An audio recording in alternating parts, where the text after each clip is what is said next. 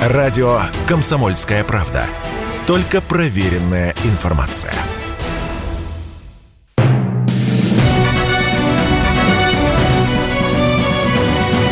Клуб знаменитых путешественников. Совместный проект Русского географического общества и радио «Комсомольская правда». Здравствуйте, уважаемые любители приключений.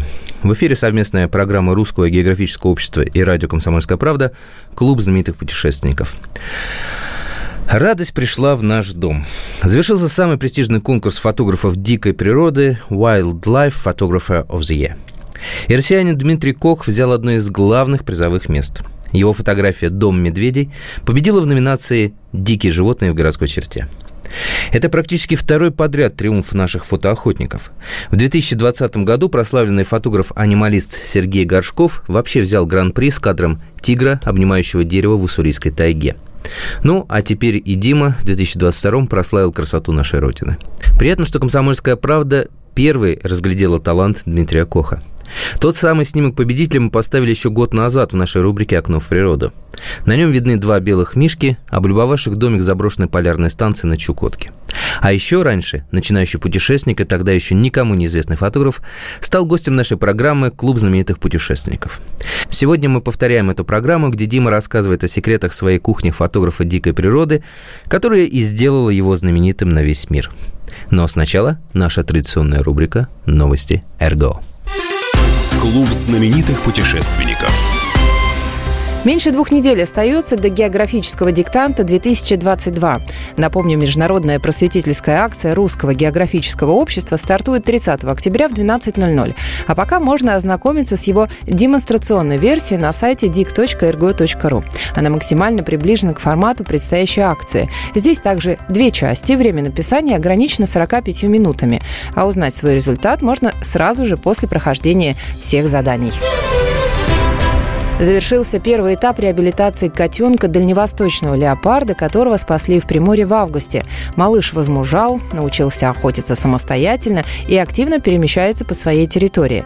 Взрослеющему хищнику требуется больше пространства. Вскоре Лео 260М, как пока называют его ученые, переедет в новый вольер, а затем будет решаться вопрос о его возвращении в дикую природу.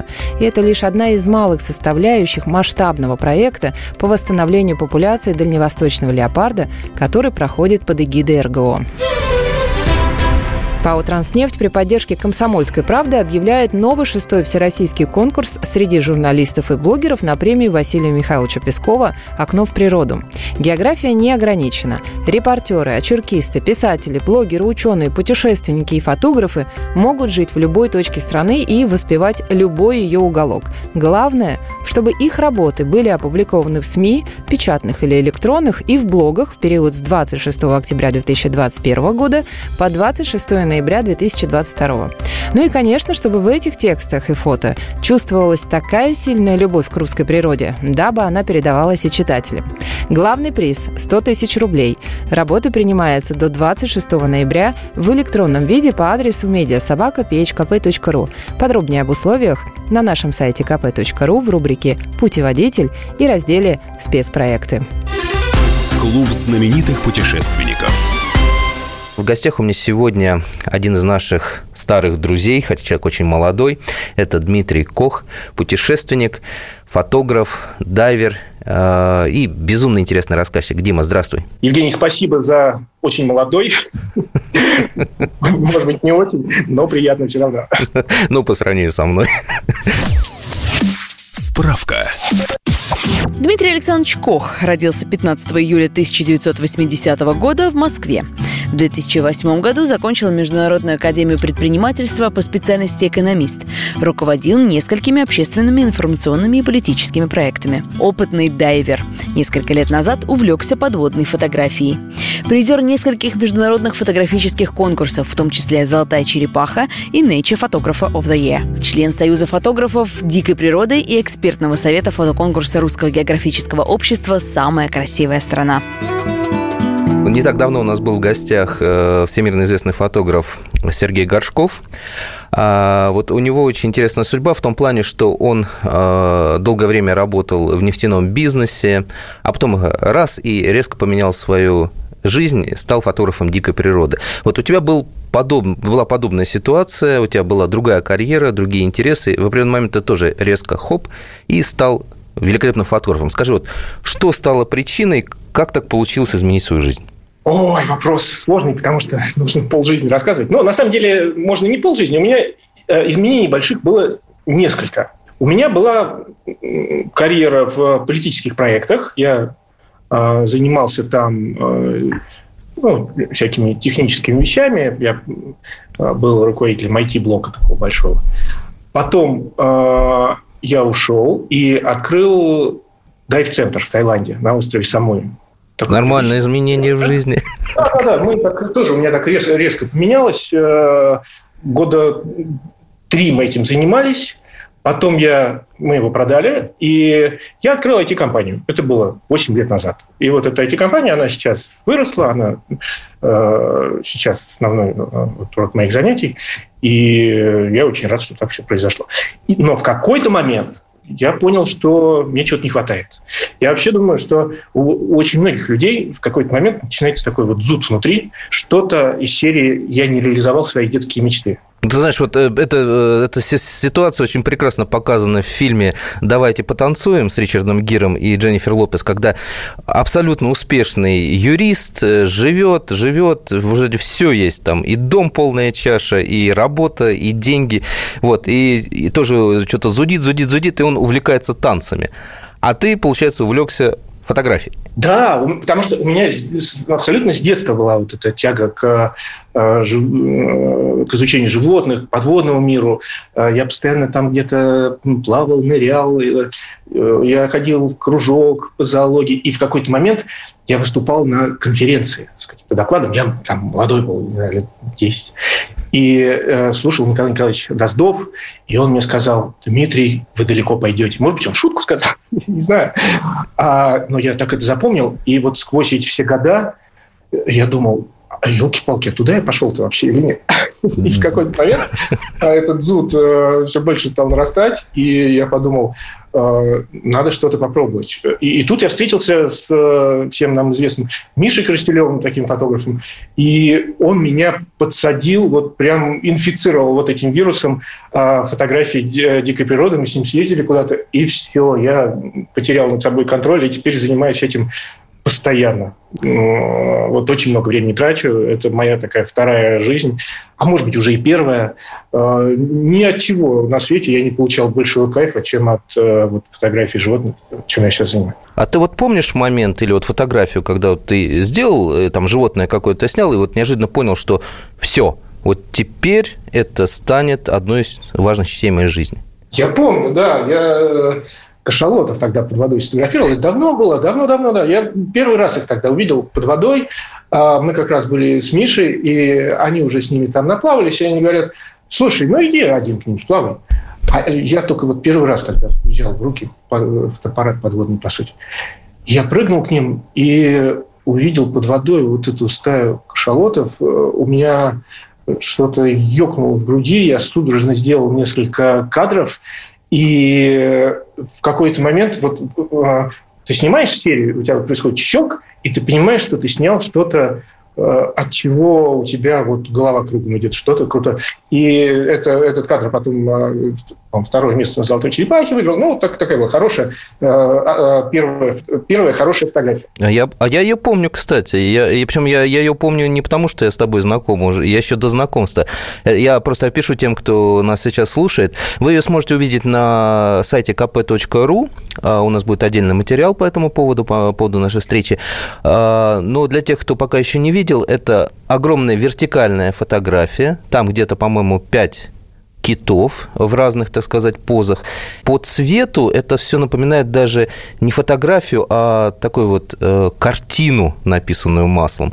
Вот э, обязательно посмотрите эту фотографию, она вам тоже очень сильно запомнится. Но сейчас прошли годы, и э, я ну, наверное, там, когда ты много ездишь, много видишь, что а, происходит с а, живой природой по всему миру, ты э, немножко меняешь приоритеты и понимаешь, что тебе нужно рассказывать, я думаю, все фотографы к этому приходят, тебе нужно рассказывать про то, что а, мир меняется, животные исчезают, а, есть очень много проблем, и тебе обязательно нужно этим делиться. И наверное, ты больше уже получаешь кайф не от э, того, что ты снял красиво кита там, да, или, или кого-то еще, а от того, что ты вот, заморозил да, какую-то эмоцию, передал проблем. Ты поделился с людьми тем, чего они не увидят, что вызовет у них какие-то мысли в голове о том, что э, этот мир э, нужно спасать.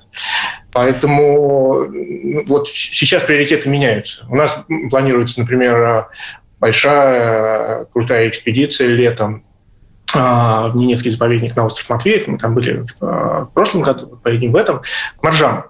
Смелая попытка снять моржей под водой. Моржи очень такие животные а, беспокойные, иногда агрессивные. И, по-моему, из россиян никто их под водой еще не снимал. Там достаточно уникальное такое место. Но дело даже не в уникальности съемок, а в том, что э, там есть большая проблема. Там прямо на глазах видно, как огромное лежбище э, моржей с каждым годом исчезает. И они приплывают все меньше и меньше, и, возможно, скоро там все это совсем поменяется.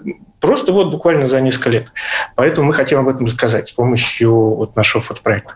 Мы прервемся на небольшой перерыв. Напоминаю, что в гостях у нас сегодня фотограф, путешественник, дайвер, член Союза фотографов дикой природы Дмитрий Кох. Мы вернемся через несколько минут. Не переключайтесь. Радио «Комсомольская правда». Никаких фейков, только правда.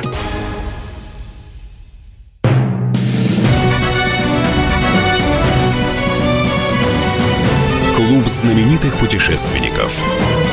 Совместный проект Русского географического общества и радио «Комсомольская правда». И снова здравствуйте, уважаемые радиослушатели. Продолжается программа «Клуб знаменитых путешественников». В гостях у нас сегодня Дмитрий Кох – фотограф, путешественник, дайвер, член Союза фотографов дикой природы и просто очень интересный рассказчик.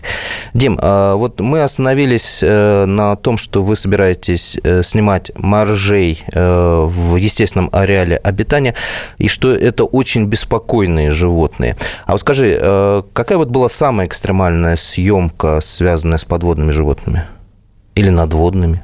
Самая экстремальная?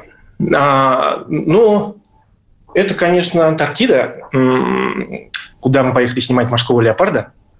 Морской леопард а, тоже достаточно беспокойное животное. Если кто-то не знает, то это большущий тюлень, а, достигающий там 500-600 килограмм. А, он очень зубастый, он очень быстрый. Это такая большущая торпеда зубастая под водой, которая носится и охотится на пингвинов. По-моему, их тоже особо из россиян никто не снимал. Э, есть несколько там мировых фотографов, которые круто их снимали, а вот из россиян пока так особо никто, по-моему. И э, мы поехали в Антарктиду с основной целью отснять под водой морского леопарда. Причем дело это такое непростое, потому что морской леопард, он все время в таком различном расположении духа находится. То вот он поохотился и лежит, спит – то он охотится и где-то плавает, там, и его не видно э, то он там общается с другими какими-то э, леопардами. Короче говоря, найти его в э, таком состоянии, когда он готов с тобой поплавать и поиграть, достаточно непросто, потому что вот нужно попасть в определенный момент. А основная пища морского леопарда – это пингвины. Он а, с бешеной скоростью догоняет пингвинов острыми зубами снимает с них шкуру моментально. Мы это все наблюдали под водой, как он это делает. И э, вот, когда он там наестся, когда он готов поиграть, э, в этот момент нужно его застать. И у нас через три недели только это получилось сделать. Э, совершенно случайно мы попали на такое животное, которое плавало с нами где-то час, и мы снимали там его во всех ракурсах. Но в какой-то момент а, а леопарды, они ну, для человека достаточно опасны. Были случаи нападения, был один смертельный случай задокументирован, когда морской леопард утащил э, девушку ученую на глубину, и там она умерла. Поэтому мы очень осторожно это делали. С нами был э, специальный человек, который вроде как умеет с ним взаимодействовать. И э, вот час мы его снимали. А потом, через час, этот морской леопард начал как раз вот признаки беспокойства проявлять. Как вот дети, которые долго играют, и в какой-то момент у них эта игра переходит в такую полуистерику. Устал, они, да? Да, агрессивные, неуправляемые. Вот он стал э, таким, он стал очень быстрым, очень напористым. Э, в какой-то момент э, он за спину приплывает, спереди, сбоку. Ты теряешь контроль за ситуацией, он стал носиться вокруг нас, и это было очень прямо неприятно. Мы еле-еле успели выскочить на лодку, и я не знаю, что дальше было, если мы не успели, но мы, к счастью, успели, поэтому вот мы сейчас э, разговариваем. А, так что, наверное, это была самая такая, ну, не то что опасная, но, но такая напряженная съемка. Слушай, ну прям мороз по коже. Скажи, пожалуйста, а вот э, когда китов снимаешь, э, я почему спрашиваю, потому что, ну, я пытался снять их с лодки как-то на Шантарских островах. Они со мной, конечно, играли, шутили. О, Шантарские острова мечта, мечта. Да, нет, там очень классно. Вот, и э, я помню, ну, запомнил на всю жизнь вот это ощущение, когда я неожиданно, ну, вот на этой маленькой резиновой лодке почувствовал, что подо мной проходит кит.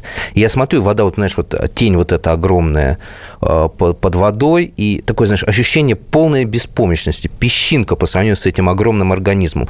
И это вот, знаешь, такой, э, это был действительно страх такой первородный. Скажи, вот когда ты снимал китов, это вообще страшно, это опасно? Ну, там опасность одна, то, что он может тебя задеть э, плавником или хвостом, потому что он может сильно достаточно это сделать. Э, ну, у меня такого не было, но мне очень знакомо это чувство, о котором ты говоришь, когда ты рядом с китом, у тебя настолько бешено бьется сердце, и это ну, такая смесь страха с восторгом. И да, сначала это страшно, но потом ты подсаживаешься на этот адреналин и на вот это ощущение, и да и вот тебе хочется еще и еще. Наверное, это вот э, такая форма наркотика, ну, как, э, от которой вот никуда не деться, в моем случае. Скажи, а как киты вообще ведут себя, когда видят э, вот этого назойливого дайвера, который снимает, пытается их снять? Они беспокоятся или им интересно? Какое, какая реакция? Они абсолютно по-разному. Они беспокоятся. Бывает, что им интересно, они подходят прямо вплотную. А, там а, детеныши кашалотов а, очень любопытные. Бывает так, что ты, что, что ты видишь прямо идеальный момент. И вот ты прыгаешь с лодки в воду, но ты как-то не очень хорошо прыгнул, там ластой плюхнул, и они ушли, потому что они испугались. А, вот, бывает абсолютно по-разному. Них так, нельзя очеловечивать животных вообще, но киты, они, как мы, так, очень по-разному себя ведут. Э, когда у меня в гостях был твой наставник Коростелев, тоже подводный фотограф, он рассказывал, что вот я ему задал вопрос, э, э, считаешь ли ты китов разумными существами? Он сказал, что да, это абсолютно разумные существа, очень умные, с чувством юмора даже. Вот у тебя ощущение вот этой разумности как осталось? Или же все-таки это больше животные, чем наши собратья?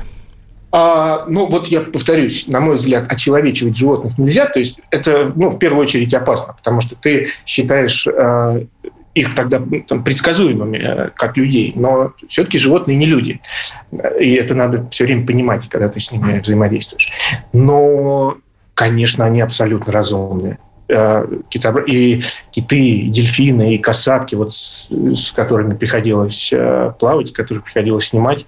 Невероятное ощущение, когда ты смотришь под водой, ну, я, допустим, про касатку сейчас говорю, касатки в глаза, и ты видишь там не просто глаз животного, ты видишь там разум. Э, и это подтверждается там действиями какими-то и твоим взаимодействием с животным. Удивительно. А когда ты смотрел в глаза крокодилу, крокодилу, снимая его под водой, что ты видел там? На самом деле ничего особо. Вот крокодилу ты смотришь в глаза, ничего ты там не видишь. Э, на самом, э, на самом деле, э, вот я снимал американского крокодила под водой, это выглядит страшно, фотографии такие. Очень страшно, подтверждаю. Но, это достаточно безопасно, их э, снимает большое количество людей. А, ты э, можешь к нему близко подплывать, и он такой, ну, сидит и сидит. А, я сейчас немножко так завешу таинственность.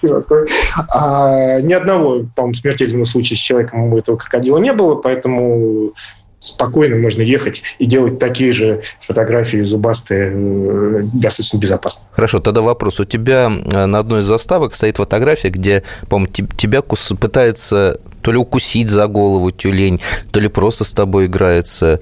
Это, что это была за история? Это сивучи камчатские. Я вообще, ну вот как дайвер, я очень много где нырял э, по миру. И я хочу сказать, что это ко всем дайверам обращение.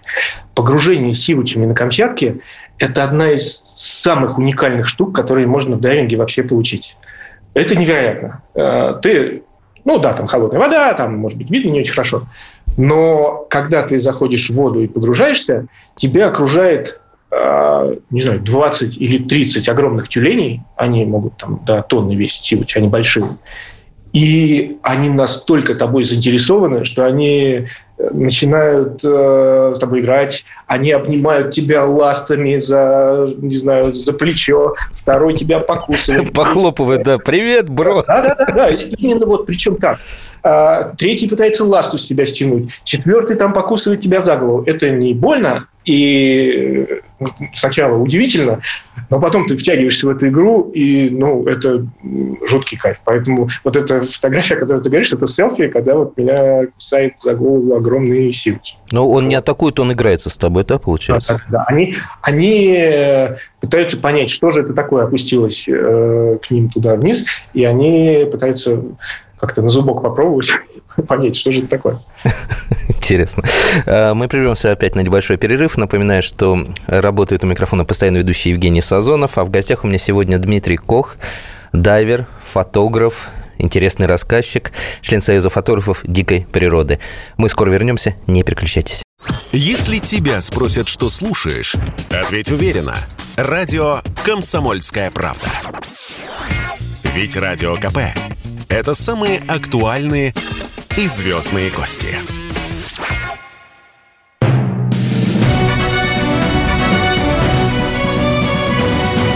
Клуб знаменитых путешественников. Совместный проект Русского географического общества и радио «Комсомольская правда». И снова здравствуйте, уважаемые радиослушатели. Продолжается клуб знаменитых путешественников. И в гостях у меня сегодня путешественник, фотограф, дайвер, член Союза фотографов дикой природы Дмитрий Кох. А, мы поговорили, э, Дим, с тобой о таких а, опасных случаях, да. А, а вот э, самые, может быть, веселые случаи погружения и работы, это вот э, тот самый случай с сивочами, которые тебя пробовали на зубок, обнимали ластами, или было еще что-то очень веселое? Да, да, ну это, конечно, самый а, э, самое веселое вообще, наверное, что может быть в подводной фотографии. Вообще вот с тюленями очень интересно, с морскими котиками, а, в ЮАР, допустим, вот мы ездили их снимать. Очень весело. Кстати, вот в ЮАР а, пингвинов очень весело снимать. Тоже дружелюбные? Тоже покусывают? Нет, они, кстати, не очень дружелюбные, они такие вредные. Ах, собаки какие. Так. Просто, просто пингвины, они, ты когда за ними наблюдаешь, их очень много, и они создают миллион разных сюжетов. Э, кто-то там пытается своей даме сердца веточку подарить там какую-то, кто-то чистит э, перышки, кто-то плавает, кто-то носится, бегает, э, нападает на людей, которые мимо ходят. Ну, очень весело. Там есть такое э, место в ЮАР рядом с Кейптауном, где живут эти пингвины, пингвины удивительные. Я вот несколько раз туда приезжал. Вообще ЮАР – одна из любимых моих стран. И вот всегда я езжу туда смотреть этих пингвинов. Вот это очень весело, правда.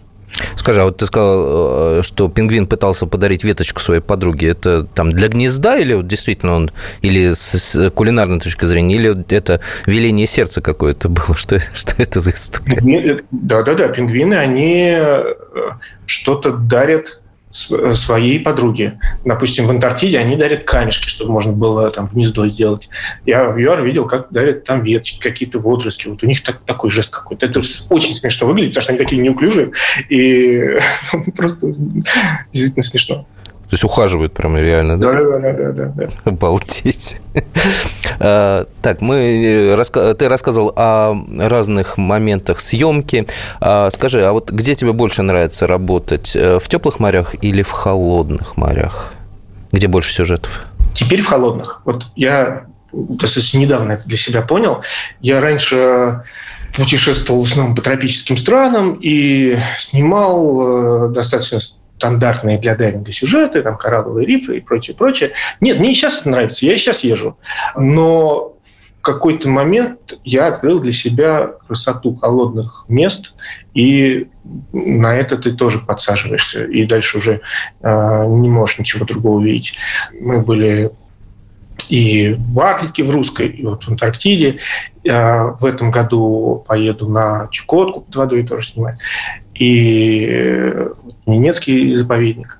В холодных морях, да, там тяжело, и нужно там немножко научиться сухому костюму там, и так далее, но это все перекрывается той ну вот для чего вообще ездят э, путешествовать? Чтобы поменять реальность, в которой ты находишься, чтобы поменять картинку, переключиться вот на какой-то абсолютно э, вот, э, по-другому выглядящее место, и холодные моря – это другая реальность. Вот взять, допустим, Антарктиду. Это вообще вот параллельный мир. Ты не увидишь такого, как там, больше нигде. Ты находишься как будто вот в космосе, в другой вселенной. Вот что я хочу сказать. Вот холодные моря, они немножко такие. Слушай, ну, ну, ну ведь считается все-таки тропические моря, ну, я нырял когда, да, там же это, вот, это джунгли, это куча рыб, это водоросли, кораллы, да, а что можно увидеть э, в Арктическом море? Там же пусто?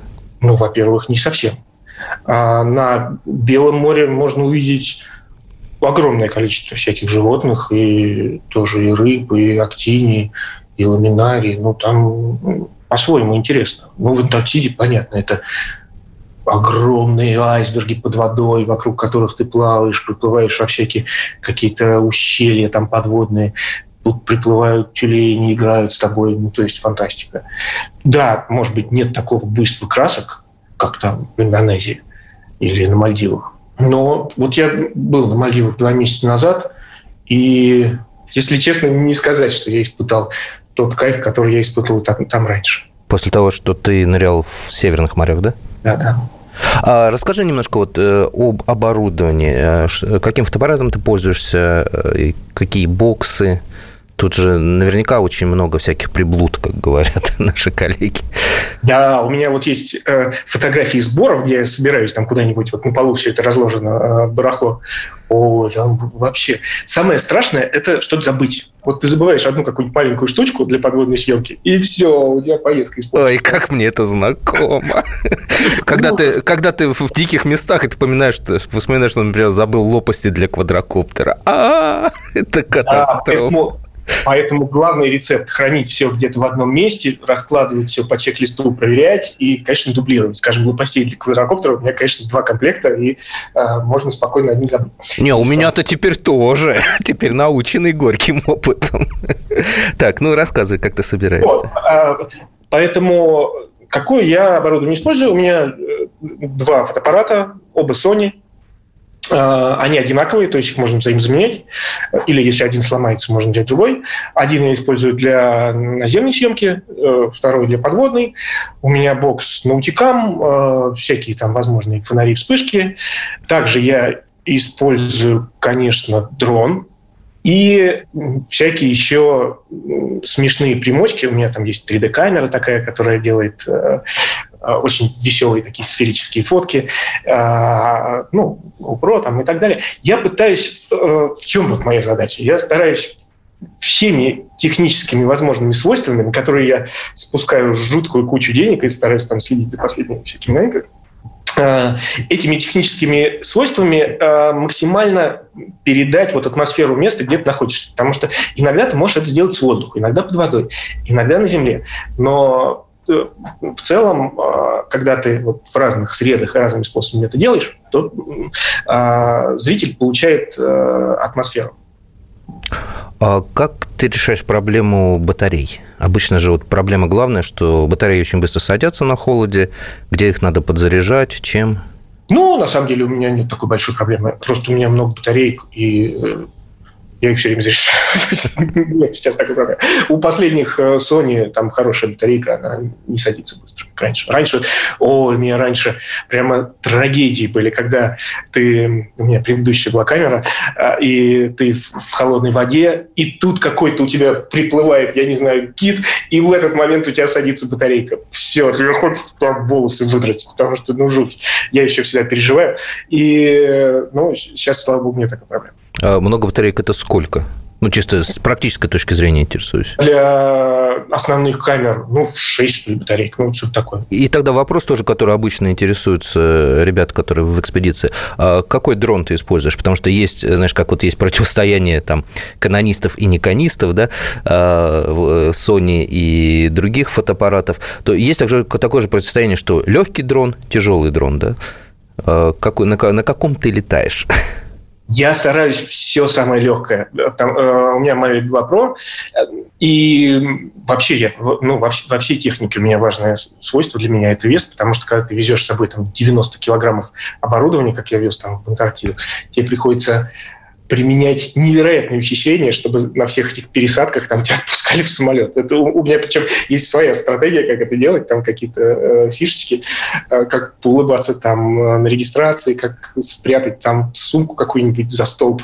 Э, ну, сумку такую огромную, да? Да, я как елка новогодняя все время иду и все время что-то прячу, хитрю, там какие-то махинации. Страшно, ну, если можно об этом рассказывать. А, страшное дело, что приходится э, придумать, чтобы тебя пустили в самолет. Поэтому очень важен вес, конечно. А дрон Mavic, и ну, его хватает абсолютно. Важно, что он еще достаточно бесшумный и ну, менее гораздо шумный, чем там большие эти фантомы и прочее. И ты можешь не беспокоить животных, когда тебе приходится там достаточно близко подлетать. Я летом снимал, э, я во время карантина снимал дом на озере Сильгер. И так получилось, что рядом была колония цапель. Серые цапли, они жили прямо рядом. Наверное, гнезд 50 было а, в этой колонии. Если кто-то не знает, серые цапли живут э, на вершинах елок. Они строят там гнезда, и снизу ты этого не видишь, ты слышишь только кричание, э, э, крик, ты слышишь только крик огромных птиц, как они там между собой ругаются, как они там летают. Это все напоминает такой доисторический лес птеродактилей. Но когда ты поднимаешься вверх дроном, ты видишь вот эту колонию, выглядит космически. Что там происходит в этих огромных гнездах? Они а, откладывают большие голубые яйца, потом носят а, еду птенцам, потом птенцы за три месяца вырастают до больших птиц, которые уже могут летать. И вот это все вот в течение трех месяцев я наблюдал, проследил полный цикл, я фотографировал. И очень важным свойством было то, что э, дрон не пугал цапь. Они привыкли через какое-то время, там я мог достаточно близко уже подлетать, они спокойно абсолютно реагировали. А, я знаю, что это немножко мавитон снимать дроном а, птиц, но вот действительно я был уверен, что я их не беспокою.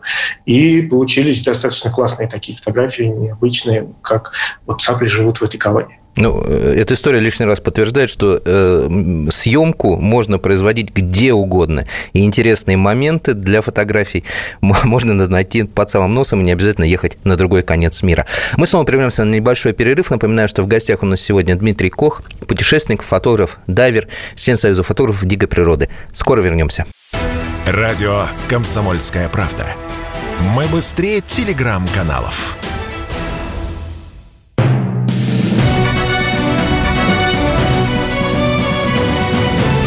Знаменитых путешественников. Совместный проект Русского географического общества и радио «Комсомольская правда». И снова здравствуйте, уважаемые радиослушатели. В эфире программа «Клуб знаменитых путешественников». У микрофона постоянно ведущий Евгений Сазонов. А в гостях у меня сегодня Дмитрий Кох, член Союза фотографов дикой природы, путешественник, дайвер, фотограф, прекрасный рассказчик. А, и что самое ценное, может быть, для наших сегодняшних слушателей, которые снимают природу, он э, был членом э, экспертных советов нескольких фотоконкурсов. Дим, ну, давай-ка сейчас мы немножко раскроем секреты, как победить э, в престижном фотоконкурсе. Вот есть ли какой-то... О, о если бы я знал, если бы я знал этот секрет. На самом деле, я думаю, что просто должно сойтись э, несколько слагаемых.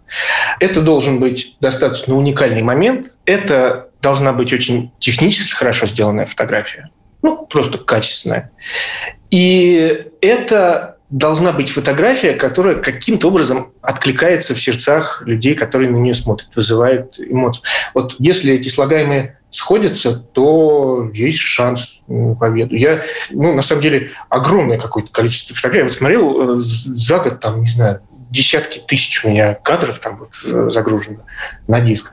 А из них хороших ты начинаешь смотреть. И вот э, то, что действительно там, вызывает у тебя желание куда-то отправить. Ну, их единицы. Поэтому я достаточно неопытный пока фотограф, честно. Я занимаюсь этим там несколько лет всего.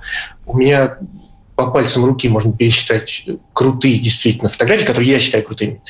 И, наверное, я надеюсь, что мои победы еще впереди, потому что того кадра, который вот я считал бы по-настоящему вот великим, вот Сергей Горшков, э, вот этого тигра, да, сня, снял, э, который там выбрал все, что можно. Ну, это величайший же кадр. Ну, я еще даже километр к такому не приблизился.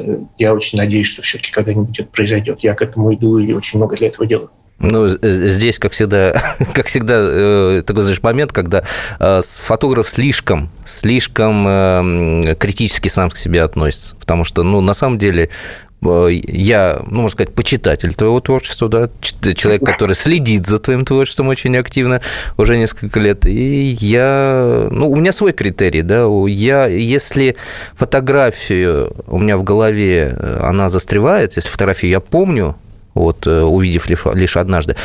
Именно в твоем случае, скажем, и фотография э, китов, э, на завоевавшее призовое место на «Золотой черепахе», и фотография, как там был, «Ледяной оскал», да, Nature Photography of the Year, of the year тоже такой запоминающийся. Так что ну, как говорится, не мне тебе говорить, но ты на правильном пути. Это, это, как, это я как зритель говорю. А, слушай, ну давай тогда совет еще один дадим людям, которые хотят снимать дикую природу. А, ну вот послушают они нашу программу, посмотрят твои фотографии, Горшкова фотографии, Крастелева, и захотят э, тоже снимать дикую природу. Вот с чего им начать? Какой первый шаг? Уехать куда-то далеко-далеко в ЮАР, да, или же все-таки? Ну, может быть, просто пойти в лес, я не знаю, парк даже. Я э, иногда э, смотрю вот, а там где-то в соцсетях за какими-то фотографами, есть люди, которые проводят там дни в Лосином острове. И сни... ну, например, э, причем в черте города, прям в Москве. И снимают там вообще невероятное что-то. Э, лисят, э, оленей, там сов больших, э, там лосей, понятно, там и так далее, и так далее. Ну, просто потому что людям это нравится, они посвящают этому достаточное количество времени. Ну, вообще, наверное, для того, чтобы там в чем-то добиться каких-то успехов, ну, этим надо жить. Вот прямо ложиться спать с мыслью о том, что ты делаешь, и просыпаться с этим. Ну вот когда у тебя действительно твое занятие э, большое место в твоей вот, душе занимает, ну, наверное, рано или поздно ты успеха добьешься. Ну, да, кстати, очень похоже вот этот твой совет на совет а, Сергея Горшкова, когда я ему задал этот вопрос, он сказал, говорит, нужно перво-наперво оторвать задницу от дивана и идти снимать. Ну, собственно, да, это, по-моему, совет универсальный для любой деятельности, которая встречается у человека.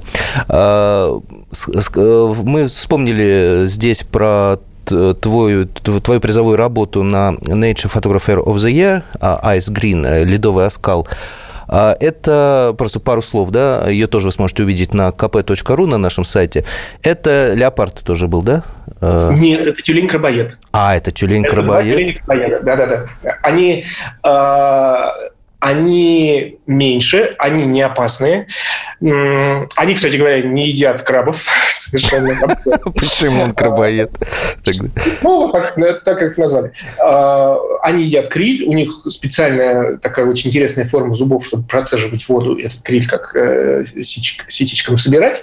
И э, вот в какой-то момент э, приплыли, момент погружения около очень красивого айсберга. Вот я до сих пор помню, невероятный был айсберг. И приплыли два тюлени-крабоеда, долго с нами играли. И тюлени, они иногда ну, вот у меня такое ощущение, что они видят в тебе другого тюленя. Иногда они видят в отражении, там у подводного фотоаппарата есть такая большая, большая сфера, и они видят себя там в этом отражении, э, может быть, они думают, что это другой тюлень, и они пытаются перед ним демонстрацию провести. А вот в данный э, момент на этом снимке там тюлень показывает зубы, и выглядит так достаточно может быть, э, опасно, но это такая полуигровая демонстрация зубов другому тюленю. То есть это, на самом деле, как мне кажется, все-таки больше а, знак такого удивления. Но мне показалось, что, это, что он улыбается вообще тебе, как ну, фотограф. Да, да, да. Просто мне многие говорят, о, как страшно, наверное, он хотел тебя укусить. Я говорю, нет, он не хотел меня укусить, я уверен в этом. Он мне сам сказал. Сам сказал, да. А, скажи, любимые места в России для фотосъемки, для отдыха, для того, чтобы душ проветрить и голову? Ну вот я очень люблю э, район озера Сельгер, Тверской области. Даже не только для съемок, просто я все время туда езжу. Там какой-то, не знаю, у каждого человека есть место силы. Вот у меня там место силы. А, я вот был месяца три назад на Байкале первый раз. Очень меня впечатлило а, это место. Мы ныряли 10 дней каждый день. А, очень круто. Камчатка. Камчатка невероятное место. Каждый человек должен там побывать. Это, ну, а, что-то невероятное. И с точки зрения э, дикой природы, и с точки зрения там, животных, которые можно увидеть, и пейзажей, и вообще там различных активностей. Там, медведи, киты, касатки, сивучи, эти, лисы, вулканы, гейзеры, чего там только нет. Вот Камчатка еще обязательно. Ну, уже наговорил лет на пять поездок. Хорошо. А, Дим, где твои фотографии можно посмотреть? Где можно спокойно так вот сесть вечерком, открыть интернет и куда идти? Где набирать? Что набирать? У меня есть, э, у меня есть э, сайт э, по-английски dmitrikokh.com. У меня есть инстаграм master.blaster. А, Почему мастер класс? Ну, просто я... Шутка, да? Что-то набрал, когда спросили какой. А, вот, вот там можно посмотреть. Ну, то есть вот эти два источника. А, ну и Facebook, наверное, да? И Facebook тоже, Дмитрий Кох. Дмитрий Кох. А где, прежде всего, появляются твои новые работы? В Инстаграме. В Инстаграме. То есть э, подписывайтесь на Мастер Бластер и наслаждайтесь красивыми работами. А, Дмитрий, огромное тебе спасибо за интересные рассказы. А, напоминаю, что в гостях, да, да, напоминаю, что в гостях у нас сегодня был Дмитрий Кох, фотограф, дайвер, член Союза фотографов дикой природы, просто интересный рассказчик и просто безумно интересный человек, человек, который живет полной жизнью, любит жизнь. И, говорится, будьте как Дима, да, берите пример. Не обязательно, если фотограф, просто, ну, это прекрасный пример, как свое увлечение э, найти и отдавать ему жизненные силы и радоваться этой жизни. Вот, Дмитрий, спасибо, спасибо. За, да, спасибо за советы. Будем следить за твоим творчеством и дальше. Напоминаю, что у микрофона э, был постоянно ведущий Евгений Сазонов. Слушайте нашу программу, снимайте дикую природу, гуляйте по лесам, полям, ныряйте, живите полной жизнью, ну и, конечно же, изучайте географию, царицу наук. Говорят дельфины, говорят, говорят и вправду говорят. Как блестят на солнце спины, это к нам плывут дельфины. Вот сейчас они заговорят.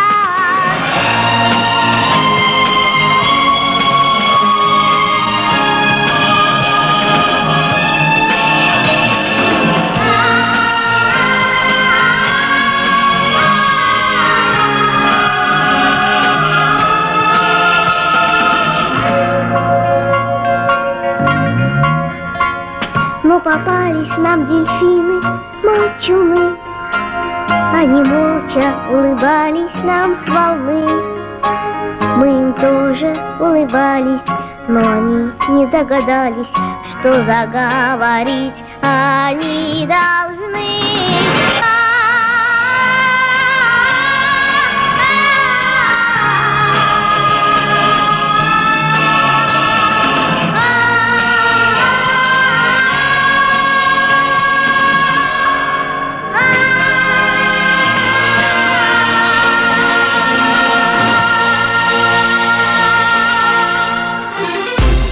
знаменитых путешественников.